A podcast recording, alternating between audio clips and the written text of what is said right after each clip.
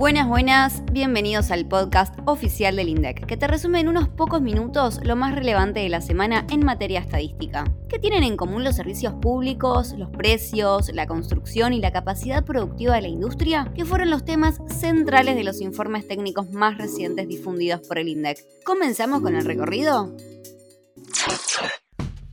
Precios al consumidor. Por primera vez en el año, los alimentos y bebidas no alcohólicas aumentaron por debajo del nivel general. Analicemos las variaciones del índice de precios al consumidor. En mayo, el nivel general registró un alza mensual de 7,8% y en los primeros cinco meses del año acumuló un 42,2%. Si lo comparamos con el mismo mes del año pasado, el incremento alcanzó el 114,2%. La división de mayor aumento fue vivienda, agua, electricidad y otros combustibles, en un 11,9%, y se debió a la suba de tarifas en los servicios de electricidad y gas natural por red. Sin embargo, si analizamos las variaciones por región, encontramos diferencias.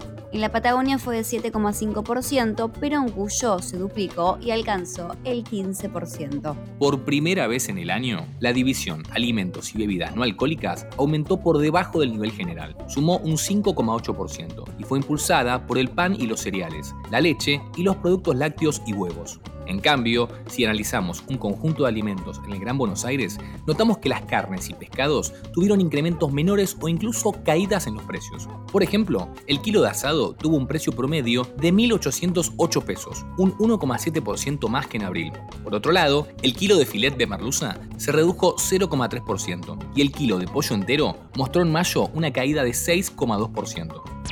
Precios mayoristas. Los productos importados aumentaron más que los nacionales. Continuemos con los precios, pero en vez de hablar de los minoristas, como hicimos recién, vamos a hacerlo sobre los mayoristas, es decir, sobre los precios a los que los productores e importadores venden en el mercado interno. En el quinto mes del año, el índice general registró un aumento de 7,1% respecto del mes anterior. Los productos importados aumentaron más que los productos nacionales. ¿De cuánto fueron estos aumentos? de 8,5% versus 6,9%. Dentro de los productos nacionales primarios, los pesqueros fueron los que mayor incremento mostraron, con un total de 30,8%. En la otra punta, los productos agropecuarios subieron apenas un 0,9%. Sin embargo, si nos concentramos en el cuadro 3 de la página 6 del informe, notamos que en las variaciones interanuales el mayor aumento se dio en el tabaco, con un 152,7%, y el menor en equipos y aparatos de radio y televisión, en un 63,4%, es decir, bastante menos de la mitad. Costo de la construcción. Los muebles de madera para cocina fueron los materiales con mayor aumento. Repasamos el tercer y último índice de la semana vinculado a los precios. ¿Cuánto varió el costo para construir en el Gran Buenos Aires?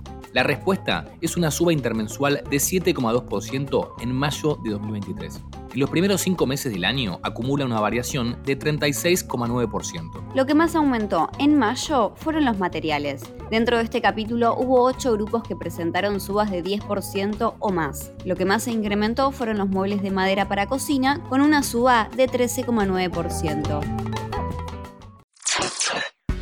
Capacidad instalada en la industria. La refinación de petróleo mostró el nivel de utilización más alto de la serie, como en febrero de 2016. Pasamos a los datos de la industria en abril. El sector trabajó al 68,9% de su capacidad, mientras que en el mismo periodo de 2022 lo había hecho al 67,1%. Y tenemos unos datos interesantes para destacar. La refinación de petróleo trabajó al 86,8% de su capacidad, y de esta manera presentó el nivel de utilización más alto de la serie como sucedió en febrero de 2016. Por otro lado, la industria automotriz hizo uso del 66,6% de su potencial productivo y de esta manera mostró el abril más alto de los últimos 7 años. El transporte de pasajeros aumentó 30,1%, impulsado por colectivos y subtes de Lamba. En marzo, el indicador sintético de servicios públicos registró un aumento de 6,1% respecto al mismo mes del año pasado, y se trató de la mayor suba de los últimos siete meses. Además, cuatro de los siete sectores de actividad presentaron subas. El que más se incrementó fue el transporte de pasajeros, un 31,4% interanual, seguido por electricidad, gas y agua, con un crecimiento de 10 10,7%. En cambio, el transporte de carga, el servicio de correo y la recolección de residuos, en ese orden, exhibieron bajas. Ahora hagamos foco en el transporte de pasajeros. ¿Cómo se explica el alza? Por un lado, el servicio automotor urbano en el área metropolitana de Buenos Aires, es decir, los colectivos, vendieron en marzo 118 millones de pasajes, casi 14 millones más que un año atrás. El subte, en el mismo sentido, registró 20.660.000 pasajes, casi 3 millones más que hace 12 meses. Ambos medios de transporte públicos presentaron el marzo con mayor actividad de los últimos tres años. Sin embargo, todavía no alcanzaron los valores previos a la pandemia iniciada en 2020. Antes de terminar, tenemos una novedad importante. Hoy, viernes 16 de junio, difundimos un dossier de uso y distribución del tiempo libre. Esta publicación está basada en la Encuesta Nacional de Uso del Tiempo 2021, la ENUT, y presenta información muy relevante en cuanto al tiempo destinado a las actividades por fuera del trabajo y aquellas personales consideradas básicas, como dormir, comer y estudiar. No te lo pierdas que realmente es muy interesante.